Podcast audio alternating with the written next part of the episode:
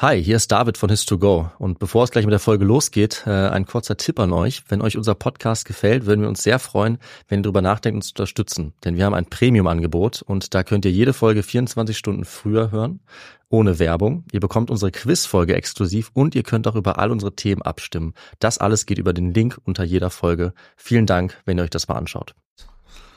Es läuft bei mir. Es läuft bei mir auch.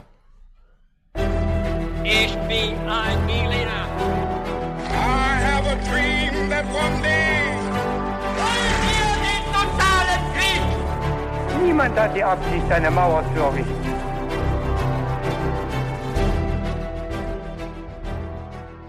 Hallo und willkommen zurück bei His2Go, dem Geschichtspodcast zu Mitnehmen. Mit uns, Viktor. Und David.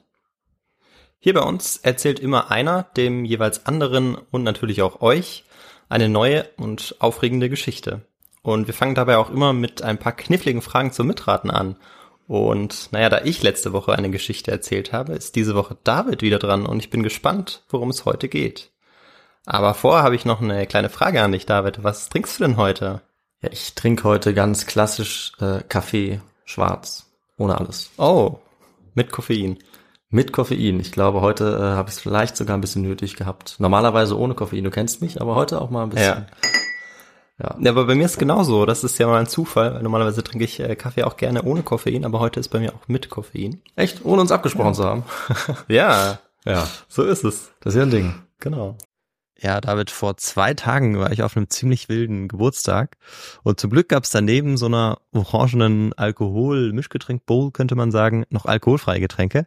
Und unter anderem gab es da auch einen selbstgemachten Eistee mit frischer Minze, schön zubereitet. Und das hat mich natürlich direkt an unseren Getränkefetisch erinnert in unserem Podcast. Für den ist unser Podcast eben auch bekannt. Und ich glaube, wenn ich darüber nachdenke, haben wir wahrscheinlich sehr, sehr, sehr viele verschiedene Getränke uns mittlerweile genehmigt. Also 150 Folgen, 300 Getränke. Ich komme überhaupt nicht mehr mit. Stimmt, ja. Ja, ist total krass. Und mich würde ja schon mal interessieren, was wir so am häufigsten getrunken haben. Aber na, in letzter Zeit bin ich ja viel mit meinem Rennrad auch unterwegs, wie du ja weißt, an meinem Vintage-Ding. Da schraube ich äh, ja auch relativ viel rum und endlich kann ich damit auch wieder Touren fahren. Und bei der ersten Tour, da hatte ich nur Wasser dabei und irgendwie war ich gegen Ende ziemlich platt. Also wirklich, also meine Beine waren dann so schwer. Und dann habe ich mir gedacht, ich muss mir jetzt was Elektrolytehaltiges in die Trinkflasche mischen und hab's mit dem Pulver von Holy probiert. Und das hat echt richtig was gebracht. Also das muss man jetzt echt glauben. Und ähm, das war außerdem noch richtig lecker. Holy Lemon Hydration war das und da ist eben ordentlich Elektrolyte und Mineralstoffe drin und ich glaube, du als Sportler weißt ganz genau, was ich meine. Ich habe dann dummerweise das Pulver auch noch mit meinem Kumpel geteilt. Ich hätte wahrscheinlich eher noch mehr gebraucht. Kann ich verstehen, das ist ähnlich bei mir. Ich hasse es nämlich, dehydriert zu sein. Viele Leute wissen gar nicht, dass sie dehydriert unterwegs sind. Ich sage Stopp mit der Dehydration. Und zwar egal ob beim Sport oder bei normaler Arbeit. Also ich mache auch gern Fitnessstudio oder Joggen, aber eben auch, wenn ich vorm PC sitze. Wasser ist natürlich wichtig. Es ist aber auch richtig gut, wenn man ein wirklich schmackhaftes Getränk hat. Das eben dann auch, wenn man Sport macht, am besten Elektrolyte zum Beispiel enthält. Aber auch, wenn ich arbeite, finde ich es gut, wenn es schmeckt und ich nicht nur Wasser trinken muss. Und da ist beispielsweise Holy Kiwi Strawberry um einiges besser. Das ist jetzt so mein Lieblingsgeschmack. Ich finde es aber auch ganz cool. Wir beide hatten so ein Starterpaket, die verschiedenen Geschmäcker auszuprobieren, dann wird's noch weniger langweilig. Und wenn es richtig lange dauert oder richtig intensiv wird, ist es schon echt cool, wenn man was Leckeres und was Fruchtiges, Erfrischendes halt trinken kann. Deswegen ist meine Empfehlung eben hier der Holy Hydration Drink. Die Basis ist dabei dann auch echter Tee. Es sind natürliche Aromen statt künstlichen drin. Das schmeckt man auch. Es ist trotzdem kein Zucker drin, auch kein Taurin beispielsweise, kein Bullshit wie die Leute bei Holy selber sagen. Es ist auch keine versteckte Kalorienbombe, nichts besonders Schweres, sondern es ist genauso leicht wie schmeckt, mit weniger als 20 Kalorien pro Portion. Ideal auch für Sportler wie uns. Und günstig ist das Ganze übrigens auch in jedem Fall. Also wir sagen ungefähr 80 Cent pro 500 Milliliter. Das ist deutlich weniger als herkömmliche Energy Drinks. Und noch besser mit eurem Shaker und mit den 100% recycelbaren Verpackungen entsteht auch ganz wenig Müll dabei. Ja, also probiert es unbedingt aus und das Starter-Set, das wir auch beide schon sehr gut kennen und sehr empfehlen müssen. Das heißt Starter-Set Deluxe und ist wirklich der perfekte Einstieg und dafür bekommt ihr mit uns 5 Euro Rabatt. Also anstatt 49,99 Euro kosten euch 43 Holy Drinks inklusive Shaker gerade einmal 44,99 Euro. Dafür braucht ihr den Code HIS2GO5. Also in unseren Shownotes findet ihr den Link dazu und dann gebt ihr einfach, wie gesagt, HIS2GO5 ein. Alles zusammen und dann bekommt ihr diesen Rabatt. Na sagen wir Prost. Ja. Und ja, jetzt äh, geht's los. Okay, dann starten wir mal durch. Ähm, Mhm. Ich habe ein paar Fragen für dich zum Knobeln, zum Mitraten für die Zuhörenden. mir. Und wir fangen mit der ersten Frage gleich an. Oha. Pass mal auf. Was glaubst du? Welche Tiere waren in Frankreich bis ins 20. Jahrhundert hinein für die meisten Angriffe auf Menschen verantwortlich? Gott, was ist das für eine creepy Frage? Krass, ne? Ja. Ähm,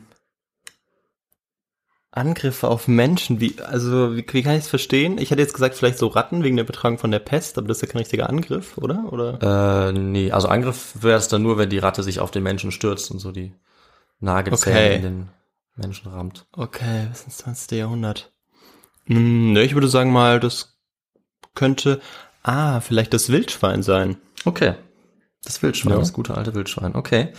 Ja. Dann machen es wir so gleich. viele Wälder ja gab. Oh, das ist gut. Also- Das ist gut, ja. Du, du kennst dich aus. Gallien damals. Mal gucken, ob du dich auch mit der zweiten Frage auskennst. ja. Und zwar, jetzt gibt's auch ein paar Antwortmöglichkeiten. Wer herrschte denn über Frankreich in den 1760er Jahren? War es Ludwig der 14., der 15. oder der 16.? Oh mein Gott. 1760. Aha. Ähm, 1789 war ja bekanntlich die französische Revolution und abgesetzt wurde Ludwig der 16. Mhm. Äh, beziehungsweise ich weiß es nicht. Ich würde sagen der 15. oder der 16. und da ich mich festlegen muss, sage ich mal der 15. Mhm. Ja, Viktor, gute Nachricht. Äh, Deine Antwort war richtig. Es handelt sich um Ludwig den 15. in dieser Zeit. Sehr gut. Ich war mir nämlich wirklich nicht hundertprozentig sicher, aber ja, das war richtig getippt. Okay. Und dann kommt noch die letzte Frage. Ja. Die kommt jetzt vielleicht etwas unerwartet, aber sie lautet, mit welchem Material kann man einen Werwolf töten? Ein Werwolf. Ja. Oh, da muss ich, da muss ich kurz nachdenken, weil das sieht man ja in so in Filmen, hat man das manchmal so. Ich weiß nicht, ob das natürlich dann stimmt, was da immer gezeigt wird, aber vielleicht ist es ähnlich wie mit Ja. Also, da es keine Werwölfe gibt. Vampiren oder so. äh, ja, ja, klar, vielleicht so mit. Hm. Nee, ehrlich gesagt weiß ich es nicht. Also vielleicht irgendwie auch so mit Knoblauch oder mit. ich, weiß, ich weiß es nicht. Ja, doch, ich Werwolf, meine, du hast recht. verwandelt. Du hast recht, von Ähm, den Vampiren, stimmt, das macht schon Sinn. Nee, ich weiß, ich weiß es nicht. Ich, äh, da muss ich passen. Okay, ich werde das Vielleicht nachher irgendein, auflösen. irgendein Getränk, oder so, irgendeine Mischung, dass der Werwolf dann nicht stirbt, aber wieder zum, zum Menschen wird. Ah, finde ich auch gut. Ja, finde ich auch gut. Ähm, Es ist was anderes, muss ich, muss ich zugeben. Aber wir werden noch rausfinden, was es ist. Ja, da bin ich jetzt wirklich ganz gespannt. Und die letzte Frage hat schon so ein bisschen, also die davor natürlich auch, so ein bisschen Hinweis gegeben, äh, worum es in der heutigen Folge gehen wird. Und ich leite jetzt mal ein und wir werden jetzt erfahren, worum es geht. Es geht nämlich um das Frankreich in den 1760er Jahren. Und die Leute in dieser Zeit waren in ganz Frankreich panisch vor Angst vor einer Bestie, die Dutzende Menschen umgebracht hat. Vor allem Frauen und Kinder und eine ganze Region mehrere Jahre lang terrorisiert hat.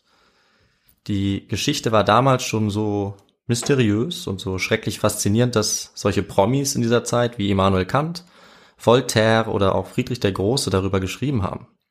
Hm. Ähm, klingelt's bei dir schon? Äh, ja, ja, es klingt tatsächlich so ein bisschen. Ja. Ähm, ich habe da so Szenen von einem Film vor Augen, aber ich weiß leider nicht mehr, wie der heißt. Oh ja, das könnte. Ähm, und da wurde dann irgend so ein ähm, Jäger, glaube ich, irgendwie aus Paris bestellt oder so, und der sollte dann auf die Jagd gehen nach dieser Bestie. mhm. aber glaube, ich weiß nicht äh, Ja. genau, ob das das ist oder nicht. Ich aber, glaube, äh, da bist du auf einem sehr guten Weg. Und zwar handelt die Geschichte heute über die sogenannte Bestie des Gévaudan. Mhm. Oder auf Französisch Bête de Gévaudan. Ähm, Diese Geschichte ist damals schon ziemlich schnell in die Folklore eingegangen, in so mystische Geschichten, überall in Frankreich, aber auch anderswo. Und es gab sehr viele lokale Schreiber und noch viele mehr oder weniger seriöse Historiker und eben auch Filme, die dieses Thema behandelt haben. Meistens aber eher nicht im Sinne der Wissenschaft, sondern auf der Suche nach einer dramatischen Story. Na klar. Es wurde oft an den schaurigen Einzelheiten sich festgehalten. Es wurde auf Augenzeugenberichte geguckt von zerfleischten Opfern, schrecklichen Angriffen dieser Bestie. Und wir fragen uns jetzt, was ist damals passiert in den 1760er Jahren, dass es zu dieser Massenpanik und auch Massenfaszination kam?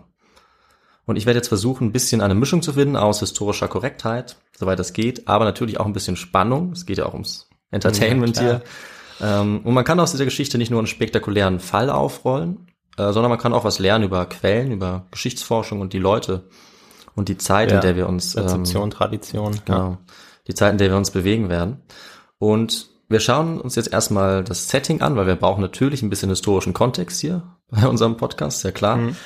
Ähm, und die Szenerie für diese Folge, die ist, wie gesagt, Frankreich in den 1760er Jahren.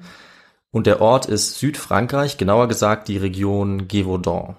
Die gibt's heute nicht mehr unter diesem Namen, aber es entspricht ungefähr dem Departement Lozère.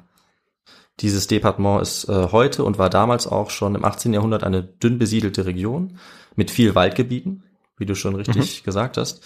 Und die Leute in dieser Region waren sehr arm. Sie waren auf die Landwirtschaft angewiesen. Sie haben ihre Schafe, ihre Ziegen, ihre Rinder gehütet. Und sie waren eben oft alleine mit den Tieren auf dem Land unterwegs. Und mit so einer verwundbaren Situation auf dem Land beginnt auch die Angriffsserie der sogenannten Bestie. Und zwar Ende Juni 1764. Da war ein 14-jähriges Mädchen namens Jean Boulet dabei, auf ihre kleine Herde von Ziegen aufzupassen, als sie von einer unbekannten Bestie angegriffen und getötet wurde. Es ist nur wenig über diesen Angriff bekannt. Es gab auch zunächst kein großes Interesse daran damals. Es war auch normal, dass Frauen und auch ältere Kinder Tiere gehütet haben und dass man eben dann als so ein Hirte auch Risiken ausgesetzt war, weil man war eben alleine auf dem Land unterwegs. Es gab Tiere, die natürlich auch Angriffsziele waren für Raubtiere. Und es gab auch immer wieder Angriffe auf Menschen, die aber dann meistens eben vereinzelt waren. Und in diesem Fall sollte es aber überhaupt nicht bei gelegentlichen Angr Angriffen bleiben, sondern das war der Beginn eines riesigen Blutbads im Prinzip, einer, einer Mordserie. Und schon einen Monat später ist dann ein 15-jähriges Mädchen gestorben, dann ein 16-jähriger Junge, und zwar beide durch brutale Angriffe offenbar eines Tieres. Ja. Und im September 1764 gab es dann sogar noch vier weitere tödliche Angriffe, alle in dieser Region des Gévaudan. Mhm. Und das war jetzt der Beginn einer Krise für die lokale Bevölkerung. Äh, Es war jetzt auch schon eine erwachsene Frau unter den Opfern, die war schon 36 Jahre alt. Die wurde sogar kurz vor ihrer Haustür getötet. Die ist nur kurz vor die Tür gegangen, wurde dann von dieser Bestie getötet. Und die Leute sind jetzt langsam aber sicher in Panik verfallen, weil niemand genau klar. wusste, wer jetzt für diese Tötung verantwortlich war. Die Leute haben sich organisiert, sie haben sich zusammengetan zur Selbstverteidigung. Die Region vor Ort, die Behörden dort haben jetzt ein paar Leute geschickt, um in dieser Region mal nach dem Rechten zu sehen und diese Bestie zu suchen. Also dort, wo die bis dahin zugeschlagen hatte. Es gab allerdings für die Leute, die sich jetzt verteidigen wollten, ein kleines Problem. Nämlich hatte der König alle Leute in dieser Gegend entwaffnet. Und das liegt an den ähm, Religionskonflikten in Frankreich. Denn die Leute in der Region waren Hugenotten, das heißt französische Okay. Protestanten. Ja. Und es gab eben immer wieder Konflikte zwischen Katholiken und Protestanten in Frankreich. Das gibt's ja sehr viele blutige Geschichten. Gerade in Frankreich war das sehr gewalttätig. Tja, und deswegen wurden eben alle Waffen diesen Leuten weggenommen. Und die hatten jetzt nichts, um sich zu verteidigen oder um auf dieses Biest Jagd zu machen. Sie haben scheinbar dann einfach ein paar Taschenmesser an Stücke gebunden, damit sie irgendwie wenigstens eine kleine Art von Waffe hatten. Ja. Waren aber ähm, ansonsten völlig verzweifelt und total in Panik. Ja. Und haben dann aber eben angefangen, so ein bisschen auszuschwärmen, das Gebiet zu durchkämmen, die Büsche überall zu durchsuchen. Und die Bestie aber, wer auch immer oder was auch immer die jetzt war, die ist dann wohl einfach weiter nach Norden gezogen und hat da die Menschen weiter terrorisiert. Also sie war sehr gut da drin, zumindest jetzt am Anfang den Leuten auch auszuweichen, die sie nicht getötet hat und die sie gejagt haben. Sie war also wie ein Phantom. Ja. Niemand wusste genau, wo sie als nächstes zuschlägt. Niemand konnte sich sicher sein, wer oder was sie ist. Ähm, und sie hat dann eben die Leute weiter terrorisiert, immer mehr Leute umgebracht.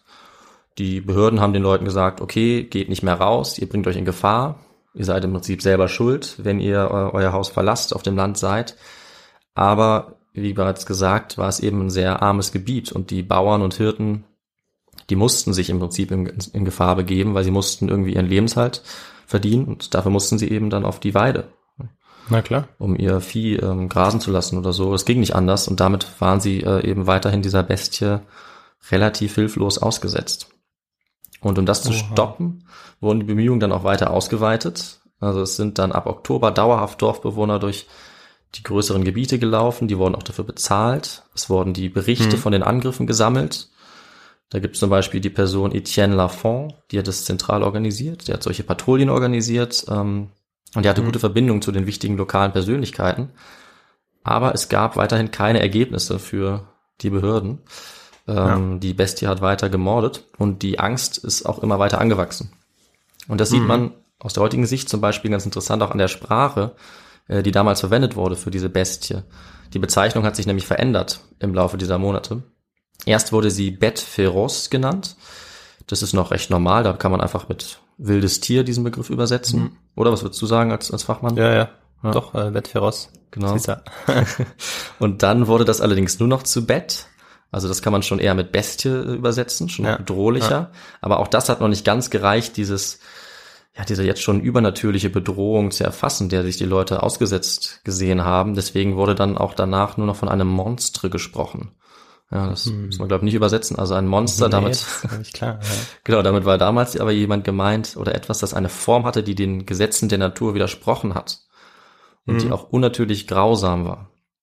Denn das wussten die Leute dann oder meinten sie zu wissen, es kann eigentlich nichts Natürliches mehr sein, was diese ganzen Leute umbringt.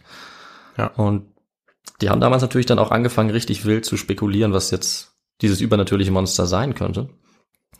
Es hat sich äh, weiter ausgebreitet. Ne? Erst von der Region ist es übergesprungen auf andere Regionen, bis das ganze Land im Prinzip in Angst war oder eben von Faszination erfasst, was es denn jetzt, äh, was jetzt hier vor sich gehen könnte. Und ähm, im November wurden dann sogar auch Soldaten beauftragt, diese Bestie zu erledigen. Aber auch die konnten sie nicht erwischen. Die Bestie war sehr gut da drin, sich zu verstecken.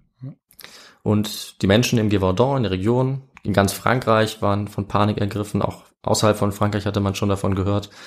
Die Leute in den Dörfern, auf dem Land im Gévaudan hatten jeden Tag Angst, dass sie das nächste Opfer dieser Bestie werden würden. Und das wirklich Bemerkenswerte daran ist aber, dass es in dieser Region eigentlich gar nichts Ungewöhnliches war, dass Menschen, die allein waren, Opfer von Raubtieren wurden. Und zwar muss ich sagen, allerdings nicht von Wildschweinen, wobei ich das auch nicht total abwegig finde, sondern von Wölfen. Tatsächlich Wölfe, ja. Ja. Ich dachte, Wölfe sei zu, zu offensichtlich, Hm, weil ich habe tatsächlich an Wölfe gedacht, aber die Ja. gibt's bei uns auch. das stimmt. Und dann dachte ich, Wildschweine gibt's doch eigentlich auch viel, aber die, die sind ja eigentlich auch, die verstecken sich ja vielleicht noch mehr als wobei Wölfe auch. Na, okay, ja, Wölfe. Ja, also du hast recht, das sind beides scheue Tiere, aber ich glaube, Wildschweine sind vielleicht nicht ganz, haben vielleicht nicht ganz dieses Raubtierhafte wie Ja, genau, die, ja. die Wölfe. Und es ist auf jeden Fall so, dass ähm, im 16. Jahrhundert und auch im 17. Jahrhundert in Frankreich tausende Menschen tatsächlich in einem Jahrzehnt, also ungefähr so 100 Menschen pro Jahr, äh, von Wölfen getötet wurden. Das waren Hm. oft Wölfe mit Tollwut, aber tatsächlich, äh, mittlerweile weiß man, dass es auch ganz normale Wölfe waren, die völlig gesund waren und die ähm, trotzdem Menschen angefallen getötet haben. Das heißt, es war tatsächlich nichts Ungewöhnliches für die Menschen in so einer ländlichen, armen Region in Frankreich mit viel Wald, mit vielen Bergen, äh, dass es äh, einfach kein sicheres Leben war auf dem Land. Also dass immer wieder Menschen von Wölfen verletzt oder auch getötet wurden. Hm. Und trotzdem war es jetzt aber so, dass in dem Fall wahnsinnig viele Spekulationen aufkamen, weil kaum jemand geglaubt hat, dass diese Bestie wirklich ein normaler Wolf sein konnte. Hm. Und dazu kommt natürlich jetzt was, was man vielleicht auch schon vermutet, wenn man das Bild jetzt heranzieht, was man von Leuten hat in der frühen Neuzeit, ja, auch noch kurz vor oder zu Beginn der Aufklärung. Natürlich war die ländliche Bevölkerung zu dieser Zeit durchaus empfänglich für allerlei übernatürliche Erklärungen. Und Mhm. sie war sich zum Teil dann doch recht sicher, dass auch Magie irgendwie im Spiel war. Aber man muss auch sagen, der Historiker Jay Smith hat es zum Beispiel gesagt, dass die Elite zu dieser Zeit, ja, also die Politiker, die Beamten, doch auch Mhm. sehr offen waren für solche Erklärungen. Dass es da was Übernatürliches gab, was Magisches, das irgendwie Zauberei, Ja. diese Bestie äh, irgendwie besonders gefährlich gemacht hat. Und es ist so, dass in vielen Texten seitdem so dargestellt wurde, dass vor allem die Bauern, die Hirten auf dem Land so abergläubig waren, dass die alles Mögliche Mhm. geglaubt haben, während die Eliten ganz rational gedacht haben. Aber es ist so in der Darstellung von Jay Smith, der hat das gezeigt, dass auch die Elite eben dafür verantwortlich war, dass die Story so durch die Decke gegangen ist, muss man sozusagen, Ja. und sich in ganz Frankreich ausgebreitet hat. Und wirklich alle Schichten der Gesellschaft in Frankreich äh, haben zu dieser Zeit durchaus an Übernatürliches geglaubt. Die haben da gerne vielleicht äh, in Verbindung auch mit dem Religiösen, mit In Interesse in Natur, Mhm, mhm. exotischen Tieren und auch dem Mystischen. Äh, da gab es viele Überschneidungen. Und die konnten sich sowas durchaus vorstellen und haben eben ihren eigenen Teil dazu beigetragen, dass diese Geschichte immer größer und größer geworden ist. Und Ja. es immer mehr aber witzige, übernatürliche Theorien gab, was denn jetzt diese Gegend äh, terrorisiert hat. Also es ist auch keineswegs so, dass man, wenn man jetzt zum Beispiel nochmal zurückblickt Mhm. ähm, in der Zeit, äh, allerdings auch in unseren Podcast-Folgen, ähm, dass es nicht nur in der Antike so ist, dass man an ja übernatürliches oder religiöse Wunder geglaubt hat, sondern äh, das ist sie natürlich viel länger, wie man jetzt an dem Beispiel ganz gut sieht. Mhm. Und dass ähm, ja der Durchbruch der Wissenschaft und damit vielleicht auch so ein bisschen ähm, ja die Vernunft dann, die noch damit mehr einhergeht, die kommt ja dann auch erst zum Großteil, das hast du ja auch schon genannt. Aber das hat man ja am Beispiel der Nissa auch ganz gut gesehen. Mhm. Ähm, in der Antike, genau. Die Tesla der Antike. Genau. Das wollte ich nochmal kurz äh, benennen. Gut, ja, na klar, da kann Eine man, Verbindung schaffen. kann man noch mal reinschauen. Ähm, Genau. Und genau, auch in dieser Geschichte sehen wir, dass es damals schon alles andere als eindeutig war, was für Erklärungen man da jetzt finden kann. Genau. Okay. Und die Medien haben das natürlich äh, damals auch befeuert. Also es gab zu der Zeit schon Zeitungen in Frankreich. Die waren relativ neu im Jahrhundert davor erst entstanden. Und die haben natürlich reißerisch darüber berichtet, was Mhm. äh, dort passiert ist mit genauen Beschreibungen jetzt, wie brutal die Bestie vorgegangen ist, sodass das ganze Land dann eben schnell Bescheid wusste und dieser Ruf Mhm. immer spektakulärer wurde. Aber auch zum Beispiel Leute wie der Bischof von Mende haben dazu beigetragen. Dieser Bischof hat die Bestie als eine Geißel Gottes bezeichnet, die die Menschen strafen sollte und die deshalb auch göttliche Kräfte hatte. Ja, deswegen war die so furchtbar. Und Wieder eine Geißel Gottes. ja, das hat natürlich die Lage auch nicht gerade beruhigt, wenn du mit solchen Ja. Begriffen kommst und solchen Theorien. Natürlich, ja. Und vor allem nicht, weil die Angriffe der Bestie auch immer weitergingen. Und zwar hat Mhm. die zwischen 1764 und 1767 wohl bis zu 100 Menschen getötet, vor allem Frauen und Kinder. Die Opfer wurden oft wirklich brutal zerfleischt, wurden gefressen, manchmal auch liegen gelassen, des Öfteren sogar enthauptet. Und auf die noch genaueren Beschreibungen müssen wir jetzt nicht genau eingehen, aber die sind wirklich ganz schön furchterregend. Ja. Ähm, und viele der Opfer waren, wie gesagt, allein. Die Bestie hat sich wohl laut den Berichten dann an sie herangeschlichen aus dem Hinterhalt. Sie mit einem großen Sprung auch oft angegriffen, also die konnte wahnsinnig weit ähm, springen, hatte sehr viel Kraft, hat sie dann verschleppt, ganz mühelos, sie dann getötet, manchmal gefressen. Ähm, und ja, diese, ja, dieses Blutbad wurde dann eben entdeckt von den, von den Augenzeugen. Ähm, aber es gibt oft auch Opfer, die überlebt haben. Also sind Mhm. bei weitem nicht alle gestorben, die von der Bestie angegriffen wurden. Manche sogar unverletzt, andere verletzt. Äh, es gibt auch einige Fälle, wo die Bestie erfolgreich abgewehrt wurde. Und Ja. da gibt es zum Beispiel den Fall von Marie-Jean Vallée. Die wurde von der Bestie auch überrascht und attackiert, aber Ja. sie konnte sie sogar ganz alleine abwehren mit einer Lanze. Und Ja. wenn man mal in Frankreich unterwegs ist, könnte man theoretisch auch über ihre Statue stolpern, weil es gibt noch heute zu ihrem Andenken für diese heroische Tat eine Statue in der Stadt Auvers in Südfrankreich. Mhm. Und das war nicht ungewöhnlich, weil auch andere Opfer wurden als Helden gefeiert, sogar vom König geehrt, in den Zeitungen gelobt. Und das hat auch einen historischen Hintergrund, dass diese Helden, zum Teil waren es auch Kinder, die sich erfolgreich gegen diese Bestie verteidigt haben, dass die so gelobt und heroisiert wurden. Denn Frankreich hatte zu diesem Zeitpunkt gerade einen sehr harten Krieg hinter sich gehabt, den siebenjährigen Krieg gegen Preußen und Großbritannien. Ja, und die Leute waren jetzt auf der Suche nach Heldinnen und Helden tatsächlich, weil der Krieg war hart, es ist für Frankreich nicht gut ausgegangen. Die brauchten jetzt patriotische Symbole, um ihr Selbstbewusstsein wieder aufzubauen. Mhm. Und da kamen eben so Geschichten gerade richtig von einfachen Leuten, ja, die ähm, auf dem Land gelebt haben, aber die heroisch gekämpft haben, so wie das eben gute Franzosen im Krieg auch tun sollten. Das heißt, Mhm. das ist tatsächlich ähm, so ein, ja, patriotischer Effekt, kann man sagen, den äh, die Bestie und diese ganzen Geschichten da auch hervorgebracht haben. Ja, auch so eine Art Gemeinschaftsgefühl, Ja, dass man, dass seine Nation, oder vielleicht noch nicht Nation, aber dass Vielleicht ein noch Volk nicht. über sich hinauswächst. ja. Genau. Ähm, ja, gegen einen Feind von Mhm. außen. Und kurz vor der französischen Revolution, und das darf man auch nicht vergessen, das war nicht mehr Genau. nicht mehr ja. lange hin. Ähm, und nach diesen Angriffen, neben den Angriffen gab es natürlich dann auch äh, immer die Jagd auf die Bestie, die äh, vom König teilweise Stimmt. auch angeordnet wurde. Es gab viele namhafte Jäger, wie du es vielleicht schon gesehen hast in dem Film, Ja. ähm, die ausgesprochen gut ausgerüstet waren, die eine sehr hohe Belohnung bekommen haben ähm, und die versucht haben, größere Wölfe oder eben ja Raubtiere in der Gegend äh, zu töten und Die haben es auch geschafft. Also die haben mehrere große Wölfe getötet und von denen wurde dann oft behauptet, dass das jetzt die Bestie war. Hm. Äh, aber das war in jedem Fall damals eigentlich umstritten und bleibt es auch bis heute. Also es war ganz schwer, das aufzuklären. Zum Beispiel ein Fall im September 1765, da wurde ein scheinbar besonders großer Wolf erschossen und es kamen dann Zeugen von den Angriffen der Bestie und die haben gesagt, ja, das ist die Bestie. Das Tier wurde dann sogar in Versailles ausgestellt. Der Jäger hat die Belohnung erhalten. Es war eine extrem äh, hohe Belohnung. Ja. Aber mittlerweile muss man sagen, es ist sehr wahrscheinlich, dass die Zeugen aufgrund des großen psychologischen Drucks so ausgesagt haben, weil man die Bestie halt einfach erledigt haben wollte. Und ähm, wenn man die Beschreibungen so vergleicht, ähm, die Merkmale, dann sieht es nicht so aus, als ob das jetzt wiederum die Bestie gewesen wäre. Und der Beweis dafür ist, dass die Angriffe danach dann auch wieder gleich weitergingen. Nach ungefähr Hm. ein, zwei Monaten Pause. Aber sind, sind so Angriffe dann nicht auch ähnlich? Laufen die nicht ähnlich ab, wenn das von Wölfen kommt?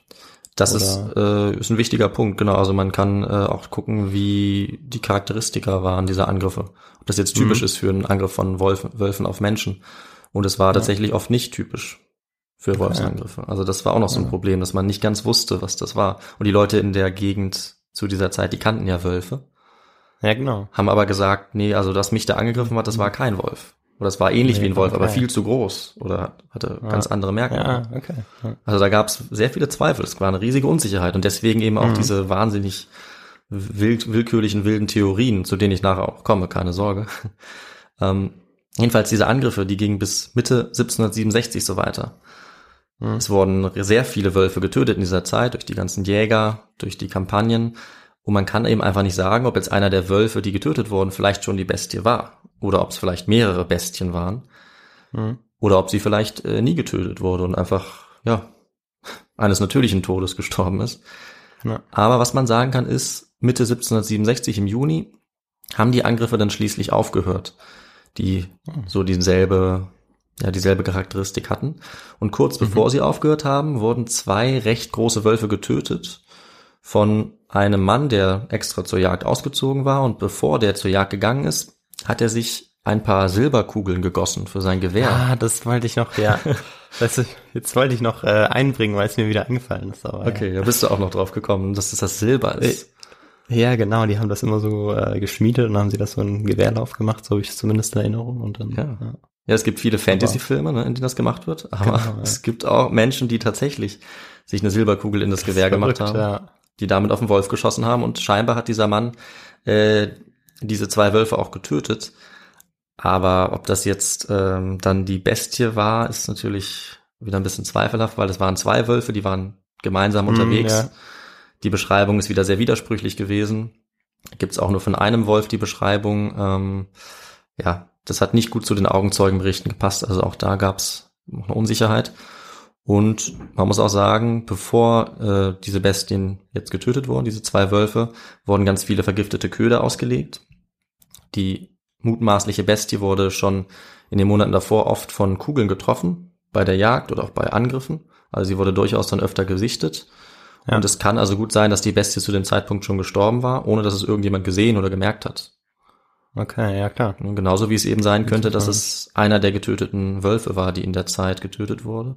Oder, dass auch mehrere. einfach noch gelebt haben. Genau. Also dann einfach keine Lust mehr hatten, ähm, so grob zu morden. Ja, also es ist schwer, schwer einzuschätzen.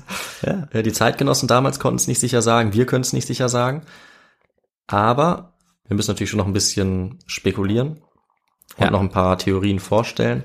Und äh, ich wollte jetzt noch mal die wahrscheinlichsten Theorien vorstellen, damit man selber noch ein bisschen äh, mutmaßen kann, wer oder was Mhm. es jetzt gewesen sein könnte.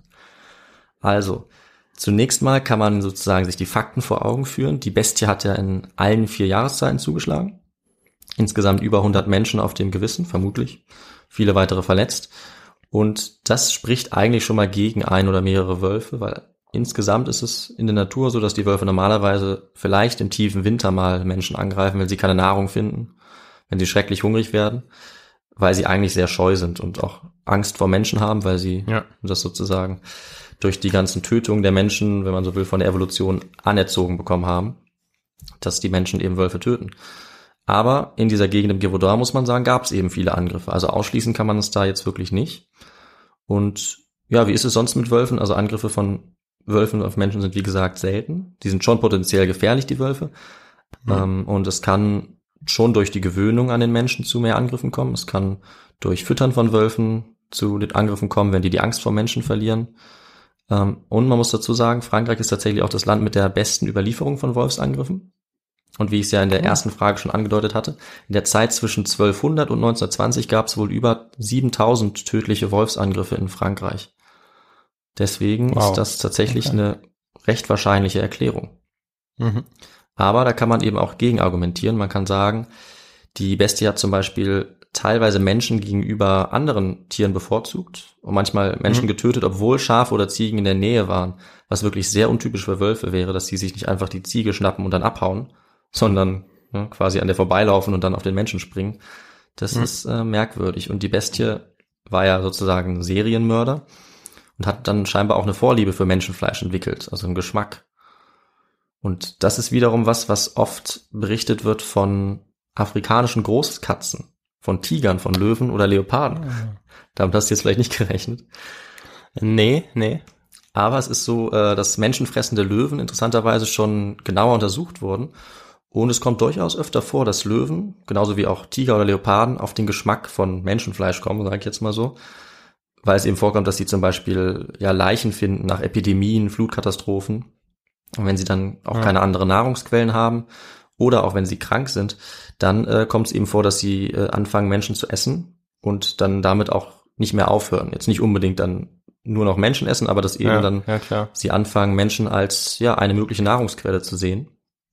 Das Hm. heißt, also, es ist durchaus ähm, nicht ungewöhnlich für Löwen, dass sie sich so verhalten. Ja. Und ich meine, dass äh, Raubtiere äh, aus Afrika oder aus Asien ähm, nach Europa kommen oder dort verschifft werden, das haben wir ja auch schon Mhm. grob gehört. Das heißt, dass sie dann auch dort sein konnten, ist ja auch nicht ganz auszuschließen. Ja, genau richtig. Das ist äh, tatsächlich eines der Argumente auch, die äh, für so ein Raubtier aus Afrika sprechen würden, was mich auch ein bisschen überrascht hat. Aber ich muss sagen, es leuchtet schon ein bisschen ein, weil ja erstmal die Leute wussten damals zwar, dass es Löwen gab, ja, hatten das vielleicht auf Zeichnungen gesehen, aber kaum, Mhm. also niemand von denen Ja, hat klar. wahrscheinlich mit Ja. eigenen Augen Löwen gesehen. Nein. Bis auf ein paar Ausnahmen, denn es gab tatsächlich in der Region so Wanderzirkusse mit exotischen Ah, Tieren. sogar. Ja. Und da gab es eben auch Löwen oder Hyänen darunter.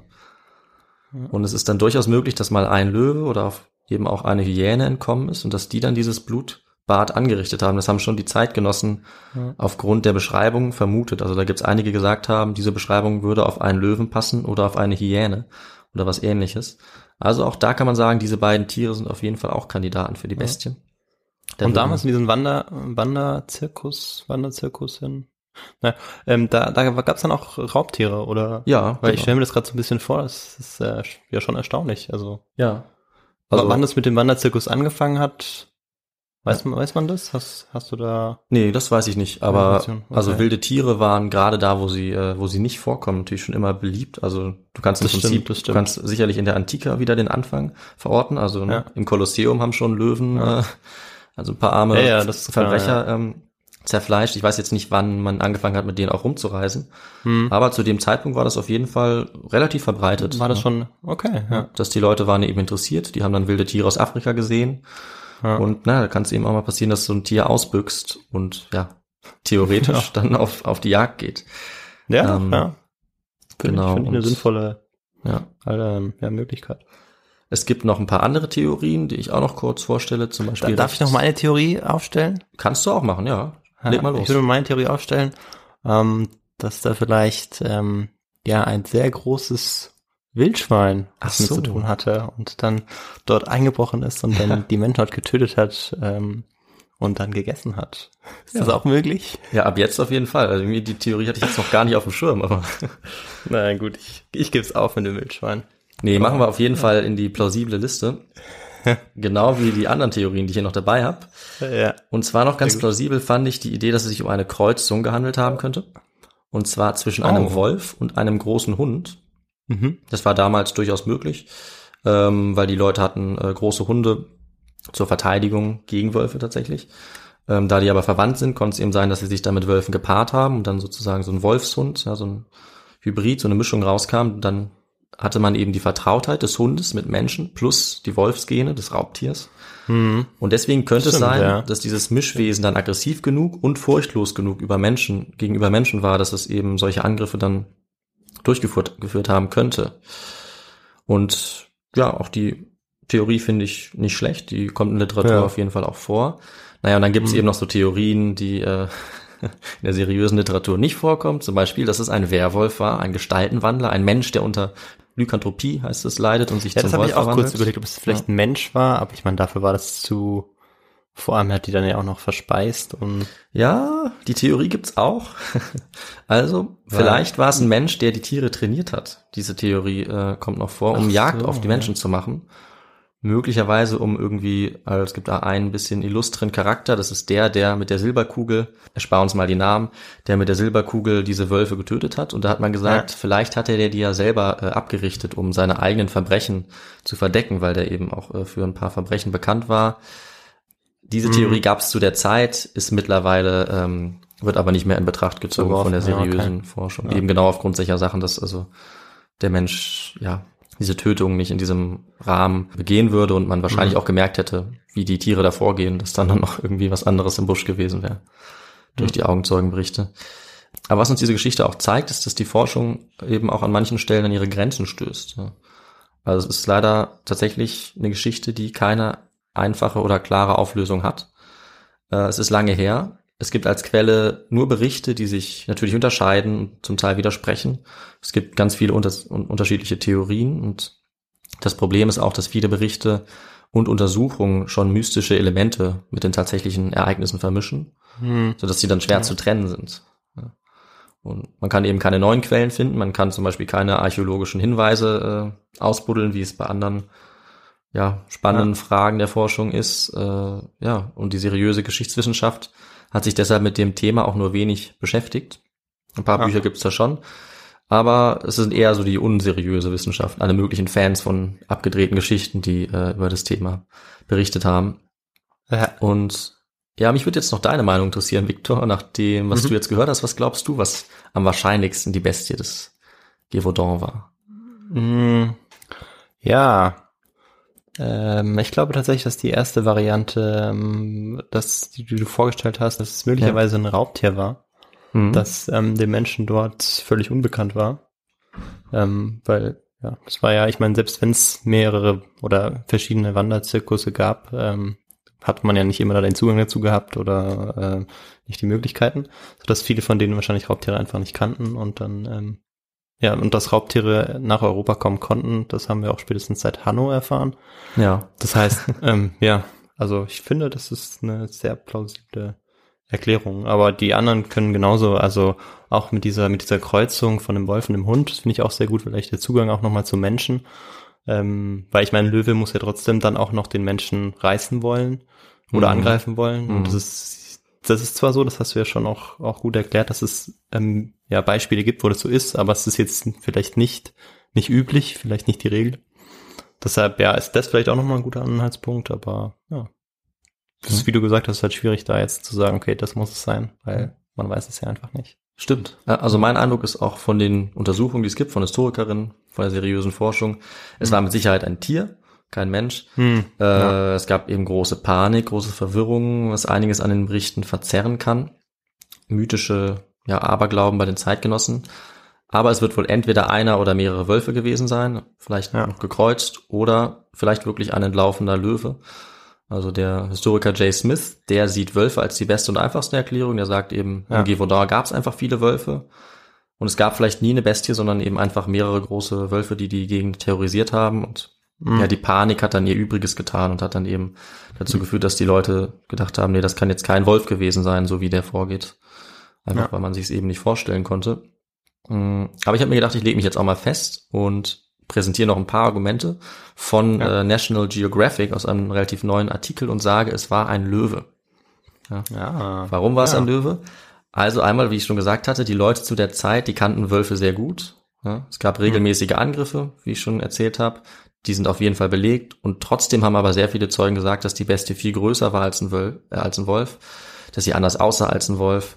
Und dazu passt auch noch eine Datenanalyse, die in so einem Artikel dargestellt wird. Nämlich hat die Bestie deutlich häufiger ältere Menschen angegriffen als Wölfe im Vergleich. Also sie hat zwar schon Frauen und Kinder angegriffen, aber die waren insgesamt die Opfer im Vergleich schon älter, als es Wölfe, ähm, ja, als Wölf, Wölfe angegriffen haben in dieser Zeit. Ja. Das heißt, sie hat stärkere und größere Opfer angegriffen im Schnitt als die normalen Wölfe. Und das stützt eben die Beschreibung, dass es ein besonders großes Tier war. Weil ein Wolf sowas eben nicht getan hätte, einfach weil es ja, für den nicht so attraktiv wäre als Beute. Und die Beschreibung, die von den Augenzeugen gemacht wurde, die passt auch in den Punkten Aussehen und Kraft. Also die Bestie soll einen flachen Kopf gehabt haben, der Körper vorne kräftiger als hinten, das Fell oben so ein bisschen rötlich, unten so ein bisschen weißlich. Es konnte bis zu neun Meter weit springen, hatte so viel Kraft, dass es erwachsene Menschen mühelos wegzerren konnte. Das passt tatsächlich alles ziemlich gut zu einem Löwen. Ja, finde ich auch. Und es würde ja. eben erklären, warum die Augenzeugen nicht so richtig wussten, wem sie da oder was sie da äh, sich gegenüber sehen. Ja, das war ja auch mein, mein, mein Tipp. Ich finde, das hast du auch sehr plausibel ähm, so ein bisschen in die Richtung gelenkt. Also du hast die anderen Möglichkeiten natürlich auch äh, gut dargestellt, aber das erscheint mir jetzt so im Nachhinein ähm, doch ja, am plausibelsten, am wahrscheinlichsten. Ja. Wie gesagt, es gibt das viele. ist auch bei interessant. Das, da muss man auch erstmal drauf kommen. Ich meine, Mhm. das, da würde man ja, man würde schon wahrscheinlich als erstes daran denken, okay, es war einfach ein großer Wolf. So. Ich glaube, so ist es, ich weiß nicht, ob das in Filmen so dargestellt wird, aber also Ja. so, das wäre so die erste Idee, weil man, weil man einfach nicht drauf kommt, dass es vielleicht jetzt ein Löwe sein kann oder eine Kreuzung aus einem, aus einem Hund und äh, einem Wolf. Hm. Ja, aber ja, möglicherweise war es eben gar kein Wolf. Möglicherweise nicht. Es kann sehr gut ein Wolf gewesen sein. Diesmal muss man leider sagen, wir werden es äh, nie erfahren. Da bin ich mir ziemlich sicher. Also das ist ein Fall, den man, den man auch in 100 Jahren wahrscheinlich nicht aufklären wird, weil es einfach. Es sei denn, man findet jetzt irgendwas bei Ausgrabungen oder Ja, genau. irgendein Schriftstück, das noch gefehlt hat, eine, genaue Beschreibung, Es man dann ist, beschreibt. das stimmt. Es ist nicht unmöglich, aber es ist äh, wirklich sehr unwahrscheinlich. Also müsste wahrscheinlich ein Löwen ausgraben, genau ähm, in einem von den Ja. Dörfern, das angegriffen wurde. Also das fürchte ich, werden wir in dem Fall nie erfahren. Aber ich wollte die Geschichte trotzdem erzählen, weil ich es einfach sehr ungewöhnlich fand, sehr skurril. Solche Geschichten haben schon auch äh, einen gewissen Reiz, finde ich. Und auf jeden Fall einen Platz in unserem Podcast. Den haben sie natürlich verdient, ist ja klar. Und Ja. ja, äh, ja ist jetzt auch das Ende meiner Geschichte. Haben wir jetzt erreicht Okay. tatsächlich mit dieser letzten Mutmaßung. War es ein Löwe, war es ein Wolf? Ja. Ja. Ja, damit mit der Geschichte hast du mich schon auch richtig überrascht. ähm, ich hatte also gleich am Anfang so ein bisschen, ähm, ich wusste ich schon grob, worum es geht, Ja. äh, mit den Fragen, aber dann mit den Theorien und vor allem jetzt am Schluss mit dem Löwen, muss ich sagen, ähm, ja, wieder vielleicht was gelernt. Man weiß nicht, ob das endgültig so war, aber Ja. was es für Möglichkeiten gab, das wird einem auch nochmal bewusst. Ja, wie, Mhm. wie Geschichten dann auch, ähm, in welche Richtung sie gehen können, wie sie dann auch erzählt werden danach. Ich meine, ähm, damals hat wahrscheinlich keiner von dem Löwen gesprochen. Bis vor ja, Ja, ganz selten. Jahrzehnten wahrscheinlich. Selten. Doch, ja. es gab es schon auch. Also es gab ähm, einen Jäger, der gesagt hat, äh, der war sich relativ sicher, der hat gesagt, dieses Monster muss äh, einen Vater als Löwen haben. Wer die Mutter ist, das Ah, weiß man okay. nicht. Also der meinte, Okay. irgendwas mit Löwen hat es zu tun. Aber das war, glaube ich, der einzige. Tatsächlich. Ja. Aber trotzdem, ja, wie viel dann, wie viel dann darüber danach noch erzählt wird und wie viel spekuliert werden Ja, kann. genau. Das ist schon auch, auch spannend, weil es gibt ja einen wahren Kern, das ist ja tatsächlich passiert. Das ist sicher, ja. Ähm, nur wer es war. Den Täter, den werden wir nie finden, ne? Nee, genau. Und es gibt uns eben auch noch einen Einblick in die, ähm, bisschen in die Gedankenwelt der Leute damals und auch das, auch die Lebenswelt, ja, wie die in so einer Region gelebt haben, verarmt, auf dem Land, isoliert. ne, Und wenn dein Alltag geprägt ist von so ähm, Raubtierangriffen, also natürlich jetzt nicht, begegnest du nicht jedem Ja. Tag einen Wolf, aber die Zahlen sind schon ziemlich hoch. Also das, ja, ist auch was, was ich nicht erwartet habe, sozusagen als eigentlich nur ja, so Seitennotiz, was, was den Leuten damals passiert ist, hat mich schon bisschen überrascht und sicherlich auch vielleicht ein kleiner Punkt, der dafür, der dazu geführt hat, dass man äh, immer noch Angst vor Wölfen hat, ne, obwohl die ja für uns jetzt heutzutage total unbegründet ist. Ja. Ja. Die, das eine Wolfsrudel, was irgendwie in Niedersachsen rumläuft, das äh, wird sicherlich nicht die Bestie von Niedersachsen werden. Aber damals war die Angst für die Leute ja, nicht, so- nicht, ja. ja, nicht so unbegründet, muss man sagen. Ja. Naja, das, da hast du auf jeden Fall recht, ja, mit den, was, was waren das, 6200? Über 7000 Tote? waren das. Über äh, 7000 sogar, oh. Über den gesamten Ja. Zeitraum, genau. Und Genau, gab Jahrzehnte, sehr, wo eben viele. 1000 Leute getötet wurden in einem Jahrzehnt. Das ist schon viel. Ja, und das sind ja nur die, die wir überliefert haben, also Richtig, ist ein guter die Punkt. ja. Dunkelziffer ist möglicherweise noch sehr Ja. hoch. Das Ja. stimmt. Und äh, ich bedanke mich auch bei ähm, einem Bekannten von mir, der mir die Idee für diese Geschichte äh, zugesteckt hat quasi. Ich Ah. hoffe, ich habe das ganz gut äh, dargestellt. Also vielen Dank an die Person. Ja, sehr gut. Ja, und dann sind wir eigentlich fertig, oder? Dann, genau, würde ich sagen, sind wir fertig. Ähm, dann habe ich noch eine Frage, was hast denn du noch für Literatur benutzt, David? Ja, die Literatur sage ich gerne noch. Also ich habe ja schon ein paar Mal den Namen genannt. Äh, am besten, also es gibt leider nicht so viel, vor allem nicht äh, auf Deutsch oder Englisch. Es gibt einige Bücher auf Französisch, aber das ist leider für mich nix. Ähm, aber der Historiker J.M. Smith, den äh, habe ich gelesen, den finde ich gut. Sein Buch heißt Monsters of the Gévaudan. Ja. Ähm, es gibt auch noch ein anderes Buch, was, ähm, ja, das kann man auch lesen, aber das finde ich nicht ganz überzeugend. Ich nenne es trotzdem, das ist von äh, Richard Thompson, Wolf Hunting in France. Und dann gibt's eben noch diesen Artikel, den ich interessant finde, der die Theorie ähm, vertritt, dass es ein Löwe war. Das ist äh, vom National Geographic. Den Ja. werde ich dann auch in unseren Quellen nochmal verlinken. Da kann man auch Ja, mal gerne. nachschauen. Das ist eine ganz interessante Story. Genau. Ja, super. Dann ähm, sage ich vielleicht noch, wie man uns ähm, folgen kann Ja, und sehr gerne. wie man ähm, ja genau ein bisschen Feedback geben kann. Mhm. Und zwar sind wir auf Instagram und Facebook unterwegs und wir haben natürlich auch eine E-Mail-Adresse. Mhm. Ähm, genau, Facebook und Instagram, da kann man uns natürlich auch gerne folgen, liken, man kann uns klar Kommentare abgeben, ähm, was euch gefällt, was ihr gut findet, aber auch ähm, ja, was ihr findet, was man anders machen kann. Und dafür haben wir natürlich auch eine E-Mail-Adresse. Willst du die doch nochmal durchsagen? Ich bin mir gerade nicht ganz sicher. Genau, unsere E-Mail-Adresse für Feedback-Mails, äh, die wir sehr gerne von euch bekommen, die lautet Ja. his2go. Nee, jetzt habe ich es auch falsch gemacht. Gut, dass du es nochmal sagst. Sie lautet natürlich feedback.his2go at gmail.com. So geht die Ja, Adresse. genau, super. Und äh, was natürlich auch noch super wäre, wenn ihr uns dann auch noch bewertet, zum Beispiel auf ähm, Apple Podcasts oder nee, auf Spotify geht, weiß gar nicht, da geht es glaube ich gar nicht. Auf Apple Podcast kann man uns äh, sehr gerne kann bewerten man uns mit bewerten, fünf genau. Sternen und auf Spotify kann man uns aber folgen. Das ist auch cool. ja, Genau. genau. Ja, super. Dann würde ich sagen, hören wir uns in zehn Tagen wieder. Genau, dann am 20. kommt die nächste Folge von dir, Viktor. Freue mich schon drauf. Ja, genau, richtig. Bis dahin, ähm, ja, bleiben hoffentlich Genau, alle bleibt gesund. Ja, Und dann ciao, Und- bis zum nächsten Mal. alles Gute. Tschüss. Ciao.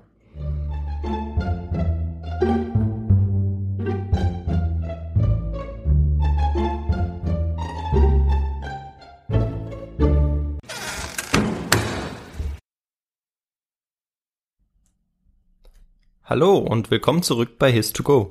Hm. das gefällt mir noch nicht so. Aber ich hab's gleich.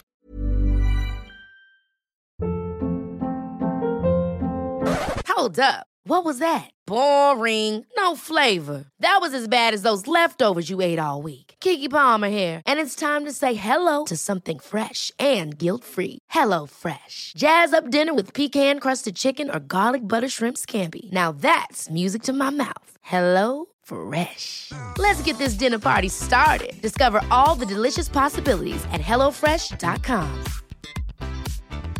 Planning for your next trip? Elevate your travel style with Quince. Quince has all the jet setting essentials you'll want for your next getaway, like European linen, premium luggage options, buttery soft Italian leather bags, and so much more. And is all priced at 50 to 80% less than similar brands. Plus, Quince only works with factories that use safe and ethical manufacturing practices. Pack your bags with high-quality essentials you'll be wearing for vacations to come with Quince. Go to quince.com slash pack for free shipping and 365-day returns. Mom deserves the best, and there's no better place to shop for Mother's Day than Whole Foods Market. They're your destination for unbeatable savings, from premium gifts to show-stopping flowers and irresistible desserts. Start by saving 33% with Prime on all body care and candles. Then get a 15-stem bunch of tulips for just $9.99 each with Prime. Round out Mom's menu with festive rosé, irresistible berry chantilly cake, and more special treats. Come celebrate Mother's Day at Whole Foods Market